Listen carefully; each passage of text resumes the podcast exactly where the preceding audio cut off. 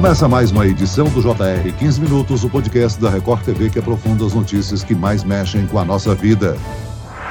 Ameaças de ataques a escolas nos últimos meses têm assustado educadores e responsáveis de escolas públicas e privadas. As causas de um ato tão violento são complexas e diferentes, de acordo com pesquisa do Instituto Península. Mais de 70% dos professores ouvidos na pesquisa, feita em junho passado, relataram dificuldade de relacionamento entre os estudantes. Quais fatores contribuem para o aumento dessas ameaças? O que justifica tanta violência em um ambiente que deveria ser seguro? E o que deve ser feito pelas escolas ao identificarem casos suspeitos? O 15 Minutos de hoje conversa sobre o assunto com a psicopedagoga e conselheira da Associação Brasileira de Psicopedagogia, Késia Bombonato. Bem-vinda, professora. Obrigada pelo convite, por um tema tão importante dentro da nossa sociedade, dentro das nossas escolas. Quem nos acompanha nessa entrevista é a repórter da Record TV, Ingrid Gribel. Bem-vinda, Ingrid. Obrigada, Celso. Olá. Oi, professora Késia. Obrigada pelo convite e mesmo que seja para falar de um tema tão difícil, tão preocupante. Professora Késia, as ameaças de ataques que o Celso citou na abertura não se concretizaram, mas são indício de um ambiente tóxico nas escolas brasileiras, não? Sim, esse é um fenômeno muito preocupante. Por quê? Porque ele agrega diversas formas. Né? Então, nós temos que olhar por três perspectivas, né? As perspectivas sociais, políticas, as perspectivas psicológicas, físicas, inclusive, né? Porque muitas vezes essa violência ela ultrapassa essa questão só do social e ela vai mesmo para uma, uma agressão física e, pior ainda, uma agressão psicológica que muitas vezes, por ser velada, o, a consequência é tão grave quanto. Agora, professora Késia, minimizar esse tipo de ameaça como se fosse uma espécie de brincadeira pode ser um risco para a comunidade escolar. Altíssimo risco, Celso, porque ao minimizar, você deixa de falar sobre isso, você acaba aceitando e isto vem aumentando exatamente pela falta, primeiro, da compreensão do que isto causa, porque as consequências são gravíssimas. Então, quando eu deixo de falar sobre é, a questão do bullying, quando eu deixo de falar sobre essas brincadeiras que você se referiu, essas brincadeiras que muitas vezes vêm com, com um contexto de de abuso, muitas vezes tem o abuso psicológico, aquela criança que muitas vezes é excluída, e a exclusão para a criança é muito dolorida, e ela é excluída por diversos fatores, muitas vezes porque ela é mais frágil, muitas vezes porque ela é gordinha, muitas vezes porque é de um outro nível social, muitas vezes porque ela se apresenta com uma forma ou uma vestimenta que o grupo ali não acolhe. Então, as causas né, dessa exclusão, e que aí acaba sendo mesmo, trazendo a questão do, do bullying, tem consequências muito sérias, tanto para essa criança, mas também para aqueles que assistem. Quando a gente fala em, em, agressão, a gente tem uma plateia que assiste. Este aluno, essa plateia que fica passiva, ela também passa a ser tão agredida quanto, porque ela passa a ser ameaçada. Então, ela não, ela ficou calada, ela fica assistindo, mas essa ameaça interna é muito perigosa. Agora, professora Késia, muitas dessas ameaças podem ter sido inspiradas por algum evento relativamente recente, mesmo que ocorrido em outros países? Sim, quando a gente ouve, por exemplo, é, algum episódio de agressão, é, é como se você estimulasse né, aquilo que já está subjacente. Então, este medo que eu falei que fica ali velado, ele vem à tona. Então, ele pode sim ser estimulado, mas é porque já estava ali acontecendo. Ele só surge né, de uma forma mais explícita. Depois de dois anos de pandemia, muitos alunos perderam o vínculo com a escola. O ambiente e a pressão para recuperar esse tempo perdido podem impactar na saúde mental dos jovens? Já está impactando. A gente viu que esse retorno às aulas, as escolas precisaram fazer e estão fazendo né, um trabalho muito especial, não só de acolhimento, da família, inclusive, porque a gente tem comumente que escola é o espaço, é um centro de formação intelectual, de desenvolvimento, aprendizagem, mas ele também ele é um espaço onde toda a sociabilização, onde essa criança ela pode receber, ela até sentir é, pertencendo a um grupo, onde ela vai desenvolver essas habilidades e também um espaço onde acontecem as pequenas transgressões, digamos assim, que são transgressões que a gente pode chamar meio que de escape. Então, uma brincadeira que é feita ali de, de não essa brincadeira mais abusiva, de um bullying, mas uma brincadeira, ah, vamos aprontar aqui, vamos aprontar ali, ou até mesmo deixar de fazer uma lição, pular do amigo, né? É, aparentemente não seria algo trazido como sendo uma agressão, mas é uma transgressão. E essa, esses espaços dessas pequenas transgressões também ele perdeu.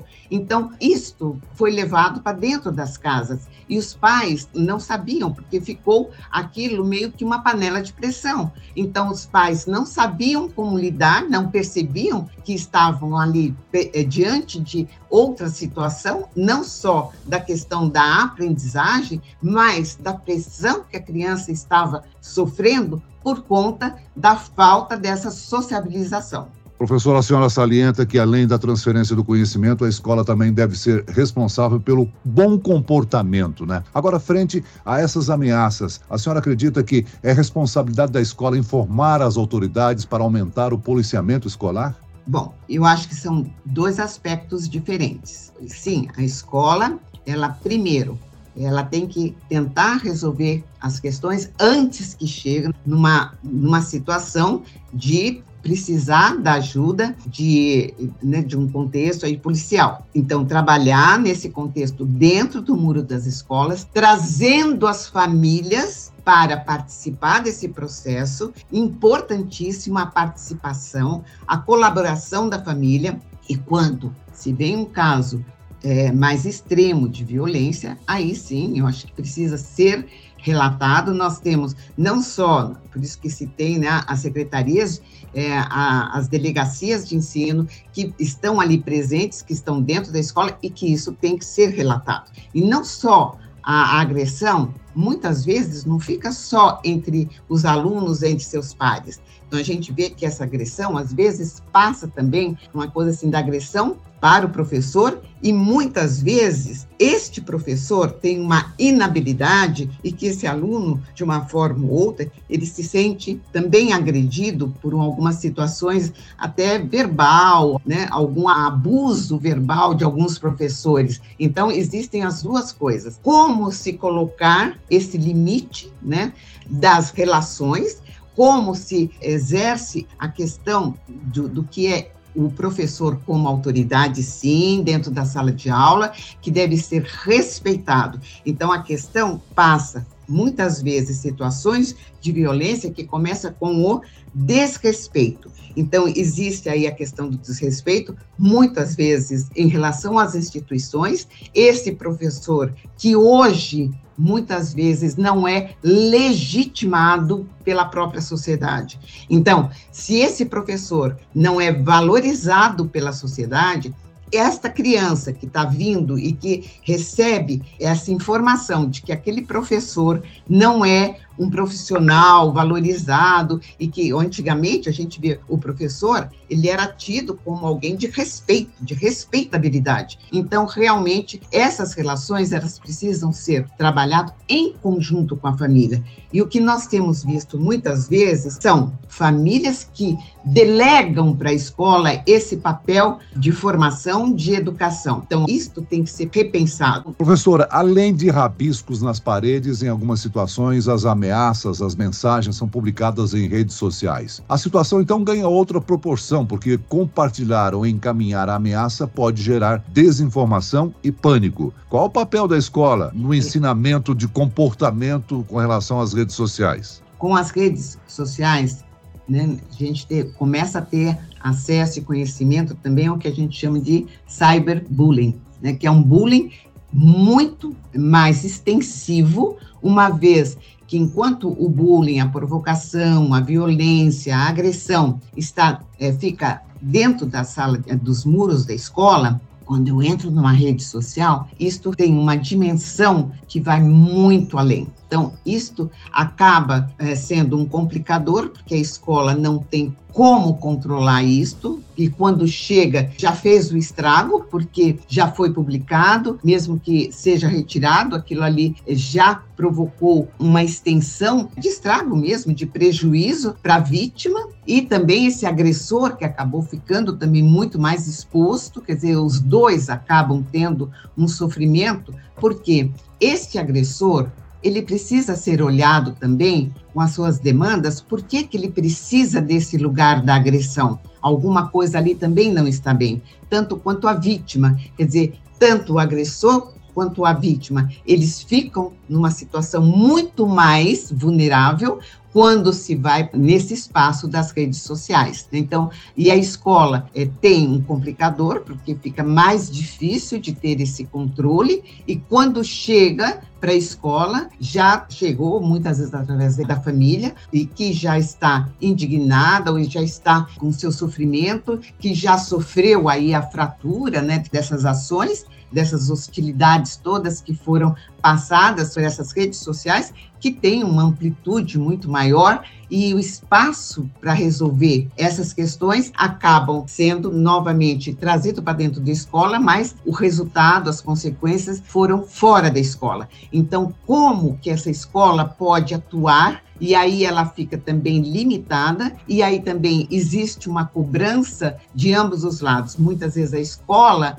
se sente quase que incapaz de resolver tudo isso porque fugiu desse controle. Novamente a gente fala, a família tem que dar conta porque o que que essa criança está fazendo, normalmente é o adolescente, né, que vai aí usar das redes sociais e que os pais não estão tendo acesso. Então, como que isto chega a este ponto sem que os pais estejam tendo ou monitorando o que está se passando nessas redes sociais de seu filho? Existem muitas plataformas que não permitem o compartilhamento de conteúdos que promovam ou normalizem né, atos perigosos e violentos. É fundamental que os pais e as mães se mantenham informados sobre a vida digital dos filhos como fazer isso justamente na adolescência, que é uma fase tão delicada. E confusa para esses pais, né, Ingrid? Porque o que, que acontece? Esses pais acabam é, ficando é, à mercê desse discurso dos filhos e também muitos pais não têm essa habilidade de lidar com a tecnologia e esses adolescentes acabam driblando esses pais muitas vezes e esses pais acabam muitas vezes entrando aí negligenciando né, a sua ação sobre esses filhos e com um discurso que eu ponho sempre em xeque. Eu não posso invadir a privacidade dos meus filhos. Isso eu trabalho muito com os pais, porque esses adolescentes que falam você está invadindo a minha privacidade, é como se ele construísse um muro, né, deixando é, muito a questão da falta de comunicação entre pai e filhos. Ora, este muro, ele não foi construído de uma hora para outra. Então, este muro, ele vem sendo construído lá de baixo, em que os pais não souberam ouvir. Então, uma coisa eu tenho trabalhado muito com esses pais, né? O que eu posso ouvir ou como eu vou ouvir o meu filho para eles me ouvirem. Então eu tenho que falar para que eles sejam ouvidos, mas eu também tenho que escutar para que eles possam falar. E esta construção não vai acontecer a partir da adolescência. Essa construção tem que começar desde pequenininho. Então, isto vai criando um vínculo de cumplicidade. E aí sim, quando chega na adolescência, aí esses pais eles vão poder ter um acesso e vão poder ser participantes desse, dessa formação e eles podem ser colaboradores não só da escola, mas principalmente né, dessa relação do seu filho com seus amigos. Muito bem, nós chegamos ao fim desta edição do 15 Minutos. Eu quero aqui agradecer a participação da psicopedagoga e conselheira da Associação Brasileira de Psicopedagogia, Késia Bombonato. Muito obrigado, professora. Eu que agradeço, foi um prazer. E agradeço a presença da repórter da Record TV, Ingrid Gribel. Obrigado, Ingrid. Eu que agradeço, Celso, e até a próxima. Esse podcast contou com a produção de David Bezerra e dos estagiários Lucas Brito e Kátia Brazão. Sonoplastia de Marcos Vinícius, coordenação de conteúdo Camila Moraes, Edivaldo Nunes e Deni Almeida. Direção editorial Diago Contreira. Vice-presidente de jornalismo Antônio Guerreiro. E eu, Celso Freitas, te aguardo no próximo episódio. Até amanhã.